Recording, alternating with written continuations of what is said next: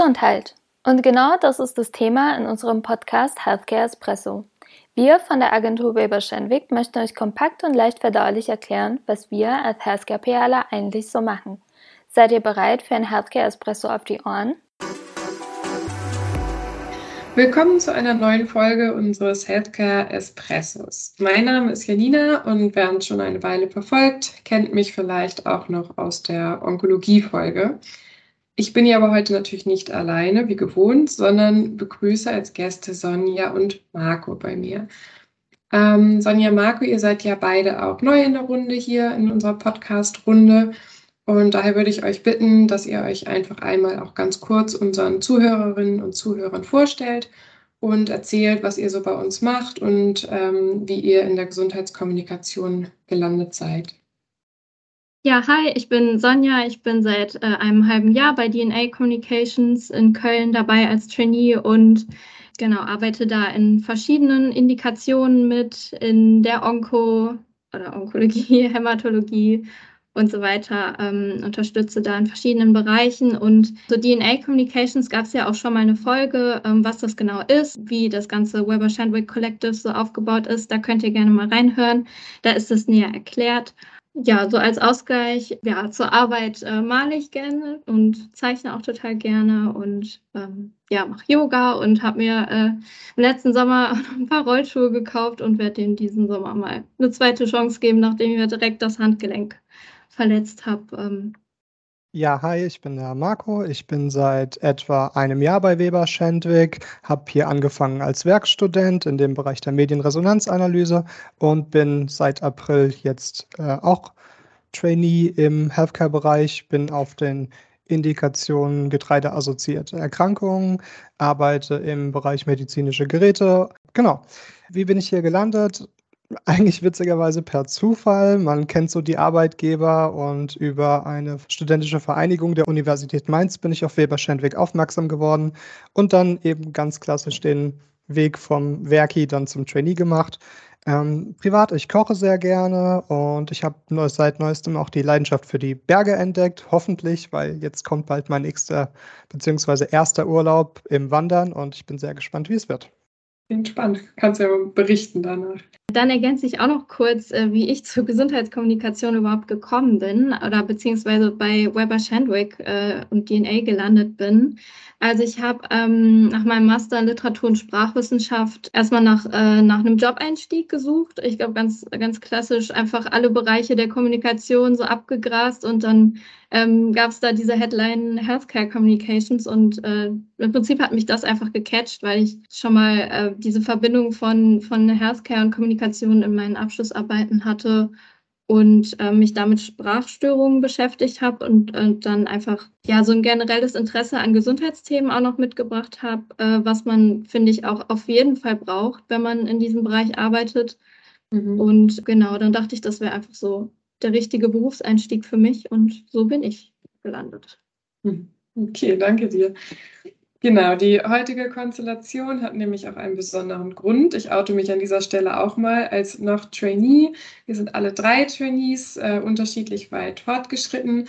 Und genau darüber wollen wir uns heute auch unterhalten, um unseren Zuhörern und Zuhörerinnen einen Einblick in den Start und Verlauf eines Traineeships zu geben und dabei hoffentlich auch die brennendsten Fragen äh, vielleicht klären zu können. Insbesondere der Start ist ja auch wahnsinnig aufregend, weil es oft so der erste richtige Berufseinstieg ist. Und ich weiß noch, dass ich total aufgeregt war am ersten Tag, obwohl ich die meisten Kolleginnen und Kollegen vorher schon mal gesehen hatte, mit einigen auch als Werkstudentin zusammengearbeitet hatte. Aber ich fand es trotzdem total aufregend, am ersten Tag im Büro zu stehen und zu wissen, so, okay, jetzt geht mein Traineeship los, jetzt fange ich irgendwie richtig an zu arbeiten, jetzt steige ich richtig in die Berufswelt ein. Ich weiß nicht, wie ging euch beiden das? Tatsächlich ganz ähnlich. Als in dieser Funktion als äh, Werkstudent kannte ich ja auch sehr viele Kolleginnen und Kollegen dann schon. Aber das mit dem Traineeship ist dann halt einfach nochmal was völlig anderes, auch weil man aus diesem studentischen, ich arbeite zwei bis drei Tage die Woche, plötzlich in Vollzeitarbeit steht, ähm, was sich auch im gesamten Lebensrhythmus einfach völlig anders anfühlt. Bei mir war es insofern ganz spannend, weil ich gleichermaßen eine Überforderung hatte, weil ganz schön viel auf einen eingeprasselt ist und gleichzeitig man aber auch in allem irgendwie mehr involviert sein wollte als bisher und es mir irgendwie nicht schnell genug ging am Anfang. Also es war eine sehr verrückte Zeit und es war super, die ähm, Kollegen um mich zu haben mit viel Erfahrung, die mich an manchen Ecken und Enden dann ausgebremst haben, um mir eben so ein bisschen den, den richtigen Weg zu zeigen und dass ich nicht am Anfang so ganz ungeduldig da reinstürme in alles. Mhm. Und wie war dein Start, Sonja? Wie bist du so gestartet? Wie war deine Einarbeitungszeit? Ja, ich bin ja sozusagen komplett neu in die Agentur gekommen, ohne äh, Werkstudentin gewesen zu sein vorher. Von daher war das für mich vielleicht noch mal eine Schippe mehr Neues auf einmal. Das Ganze, ja, alle Kollegen kennenzulernen, alle Bereiche. Von daher waren es einfach super viele Eindrücke am Anfang und genau wie Marco gesagt hatte, auch ein Stück weit Überforderung auf jeden Fall. Und ähm, so nach und nach ähm, gewinnt man da aber so die Oberhand und ja, weiß, was wo zuzuordnen ist, an wen man sich genau wenden kann. Und das finde ich auch super, dass man sich an jede Person wenden kann mit Fragen und ähm, jeder freut sich eigentlich, was einem was zu zeigen aus seinem Bereich und ähm, von daher lernt man auch unglaublich viel und schnell dazu. Hm. Ich finde auch, was mir total geholfen hat damals, war, dass wir dieses im Onboarding-System, dieses Onboarding oder diesen Onboarding-Buddy haben bei uns.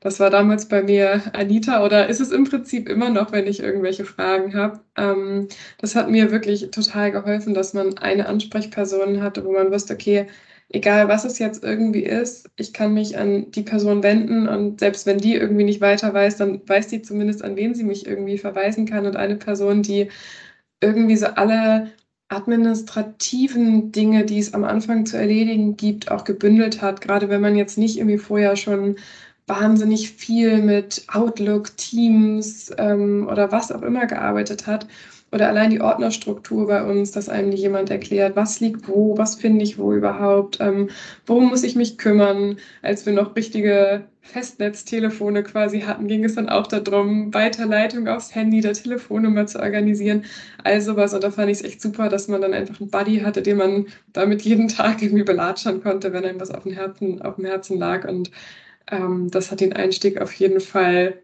echt erleichtert, also auf jeden Fall schon auf dieser administrativen Seite. Ja, und zur administrativen Seite kommt dann ja auch noch die fachliche Seite dazu. Es kommen die Indikationen dazu. Und wie ging euch das da? Hattet ihr irgendwelche Strategien, ähm, euch in die Indikation einzuarbeiten? Was würdet ihr angehenden Trainees vielleicht auch als Tipps mitgeben, wie man sich am besten in die Indikation einarbeitet, wenn man damit vorher noch so gar keine Berührungspunkte hatte und wenn man auch kein Mediziner oder kein Biologe oder Biologin ist?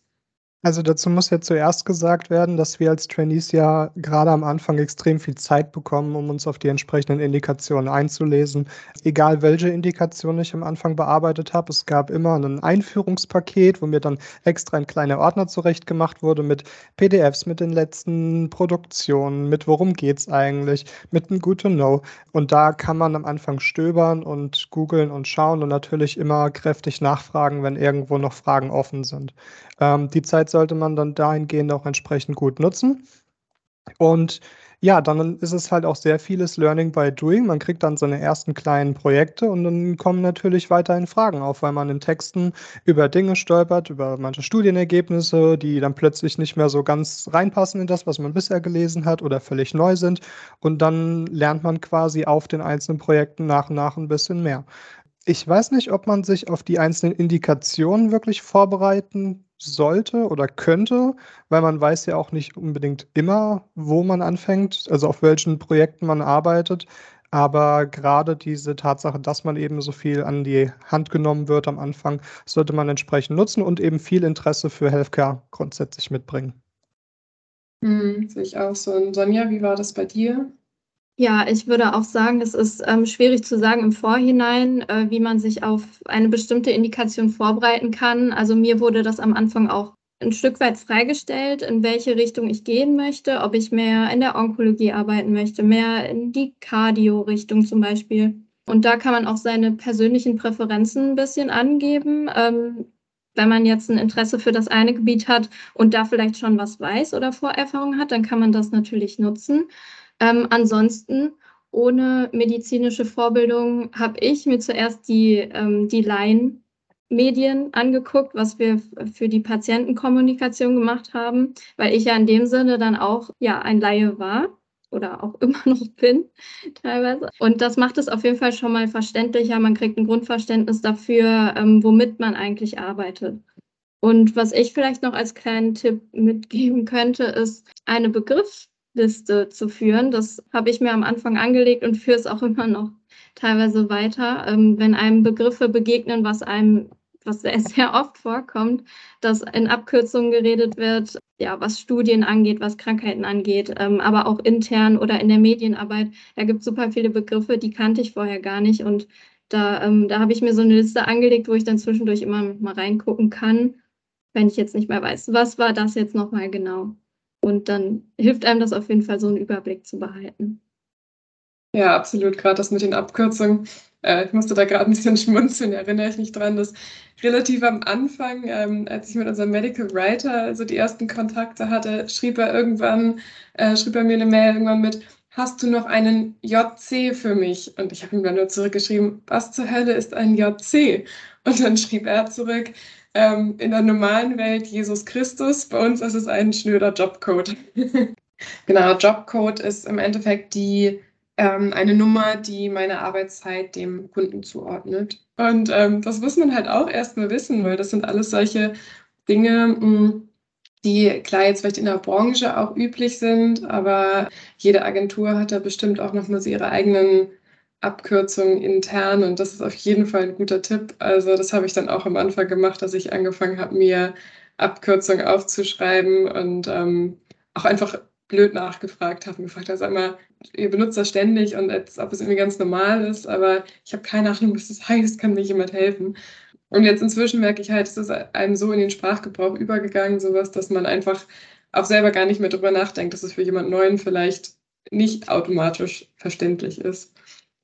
Habt ihr euch denn in irgendeiner Weise überhaupt aufs Traineeship jetzt vorbereitet nach dem ihr die Zusage hattet, nachdem klar war, wann ihr anfangt. Ähm, habt ihr euch da irgendwie schon vorbereitet oder habt ihr gesagt, ich lasse es einfach mal auf mich zukommen, was da so kommt? Hm, ich würde sagen, vielleicht Jein.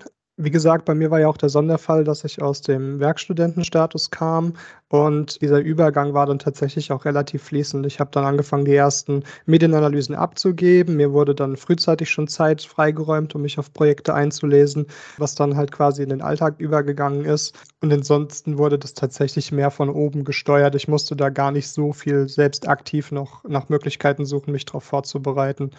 Ähm, insofern würde ich eher sagen, die Vorbereitung kam bei mir mehr so fließend und nicht von mir aus.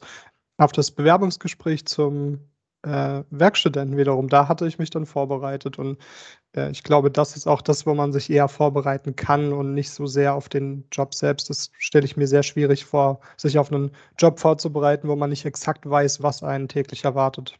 Hm, ich weiß nicht, Sonja, dadurch, dass du ja vorher kein Werkstudent bei uns warst oder keine Werkstudentin vorher bei uns warst, ähm, Hast du dich dadurch irgendwie vorbereitet oder hast du es auch einfach auf dich zukommen lassen?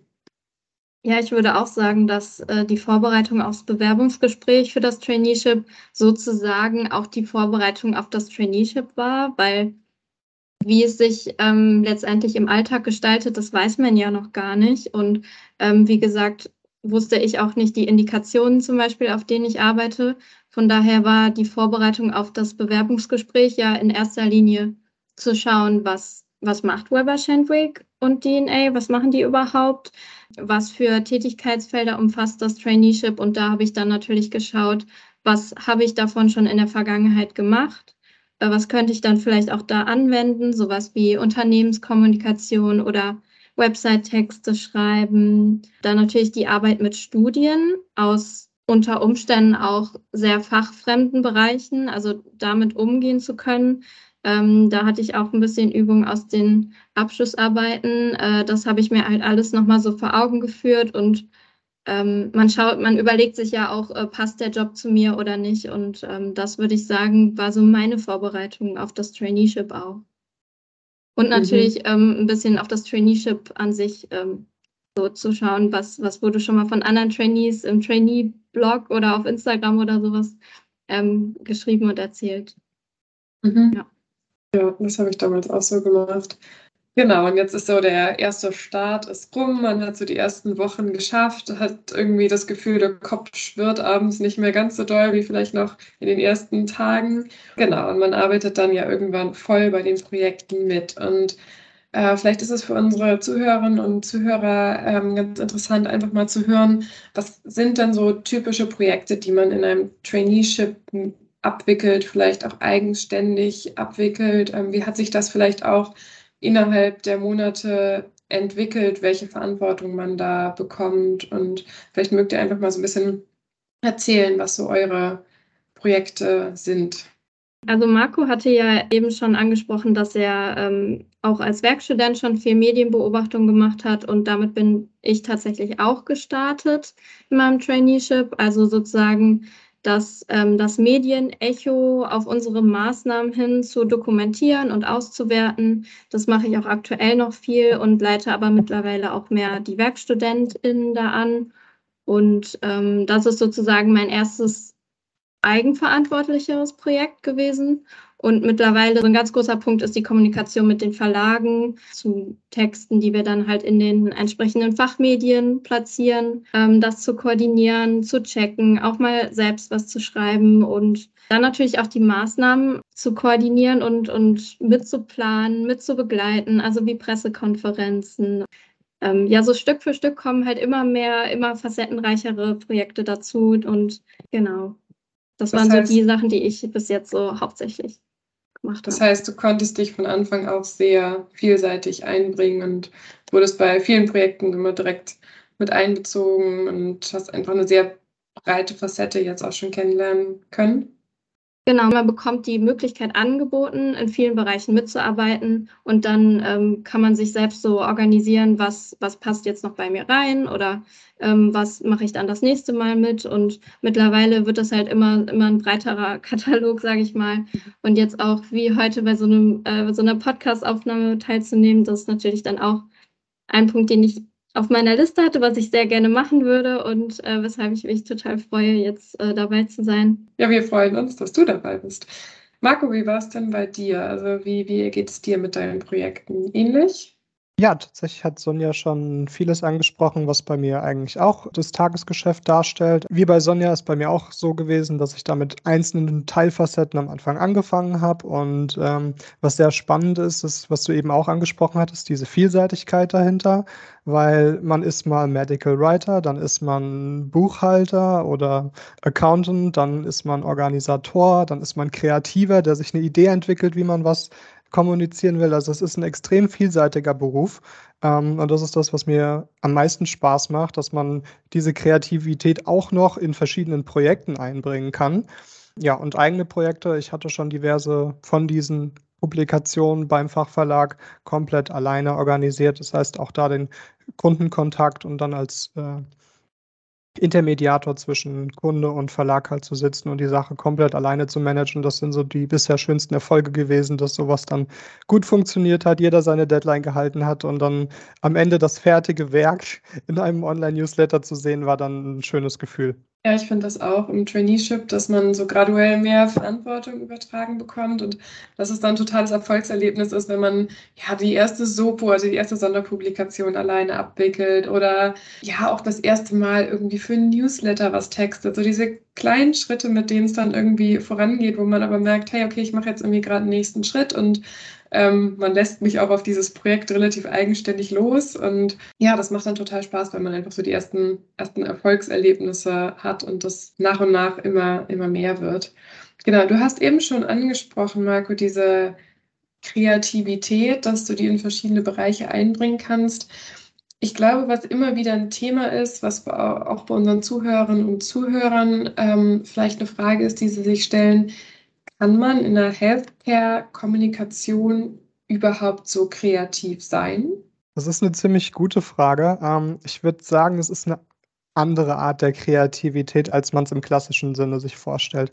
Ähm, Im Healthcare-Bereich sind wir verschiedenen Auflagen unterwürfig. Das heißt, wir müssen uns an ähm, eine gewisse medizinische Fachsprache halten, Quellen. Man darf nicht übertreiben. Aber daraus erschließt sich am Ende die Kreativität, weil man nämlich eine gewisse Aussage unter diesen ganzen Restriktionen auf eine bestimmte Art verpacken möchte. Und da kann man kreativ sein. Es ist halt in einem kleineren Rahmen, aber gerade dann können gute Ideen besonders viel Einschlagskraft haben, finde ich. Ja, und wenn man sich halt in diesem Rahmen an, an sage ich mal, die Regeln, die Markus jetzt schon angesprochen hat, hält, kann man natürlich auch in der Fachkommunikation einfach kreativere Headlines oder was auch immer formulieren, wenn es jetzt um die Textarbeit geht. Und ich hatte auch mal an einem Vortrag bei einem Kongress teilgenommen, mir das angeschaut und das war halt einfach wie so ein, wie so ein Tatort aufgezogen und wir gehen jetzt auf Spurensuche und ähm, ich war direkt total involviert, obwohl es fachlich auf einer sehr, ähm, also tiefgehenden Ebene war, wo ich fachlich jetzt vielleicht nicht alles nachvollziehen konnte, aber ich war total hooked, weil es einfach so ähm, spannend aufgezogen war. Und in diesem, auf dieser Ebene kann man auf jeden Fall kreativ sein. Ja, ich glaube auch, dass wir das schon mal in der Onkologie-Folge auch angesprochen hatten, dass es jetzt vielleicht manchmal nicht ganz so bunt und laut ist und knallt wie in irgendwie anderen Bereichen, aber ähm, dass auch da einfach Kreativität möglich ist, auch eben bei uns in der Healthcare-Kommunikation, dass wir ähm, auch Videos und Podcasts umsetzen, ähm, dass wir Social-Media-Kampagnen machen. Das ist auf jeden Fall bei uns auch alles möglich und bei uns im Team auch alles vertreten. Ähm, genau, da würde ich mich euch total anschließen von dem her, was ich auch in meinem Traineeship so erlebt habe. Wo wir gerade bei dem Thema Kreativität sind, was ja einfach also in der Kommunikation ein großer Punkt ist, den wir sicherlich auch alle ja lieben an diesem Job. Das, deswegen haben wir uns diesen Job wahrscheinlich alle irgendwo ausgesucht. Was schätzt ihr denn besonders an unserem Traineeship? Also was sind Punkte, die euch in den letzten Monaten positiv aufgefallen sind? Wo sagt ihr, ähm, da hat sich mein, meine Erwartung bestätigt ähm, oder sogar übertroffen? Also ich finde, was unser Traineeship, ohne jetzt wirklich viele andere zu kennen, so besonders macht, ist halt das Team dahinter. Ich habe ja jetzt noch kein anderes Traineeship gemacht, aber natürlich hat man mal woanders gearbeitet und dieser Zusammenhalt und die Art und Weise, wie hier miteinander umgegangen wird, ist einfach was ganz, ganz Besonderes. Das hat man jetzt auch gerade wieder gemerkt, wo wir auf äh, dem All-Agency-Meeting alle waren vor drei, vier Wochen in Köln. Da war eine super gute Stimmung und jeder war willkommen und man kann hier sich einfach voll und ganz mit seiner Art und seiner Persönlichkeit einbringen. Ähm, und auch unter unseren Trainees, wir haben jetzt eine echt gute Bindung, würde ich sagen. Und das ist auf jeden Fall was, was uns besonders auszeichnet. Und ansonsten, wie gesagt, fachlich, man hat hier eine gesamte Welt offen und man darf nicht vergessen, dass Weber Schendwick eben ein sehr großes Netzwerk ist. Ähm, solange man offen für Neues ist, die Augen aufhält und äh, proaktiv sich die Dinge raussucht, die einen interessieren, kann man hier, glaube ich, in extrem viele Bereiche reinschnuppern, auch im Zweifel über Healthcare hinaus. Und das ist schon eine ziemlich coole Möglichkeit, sich mit dem ersten oder vielleicht zweiten Job äh, beruflich ziemlich gut aufzustellen.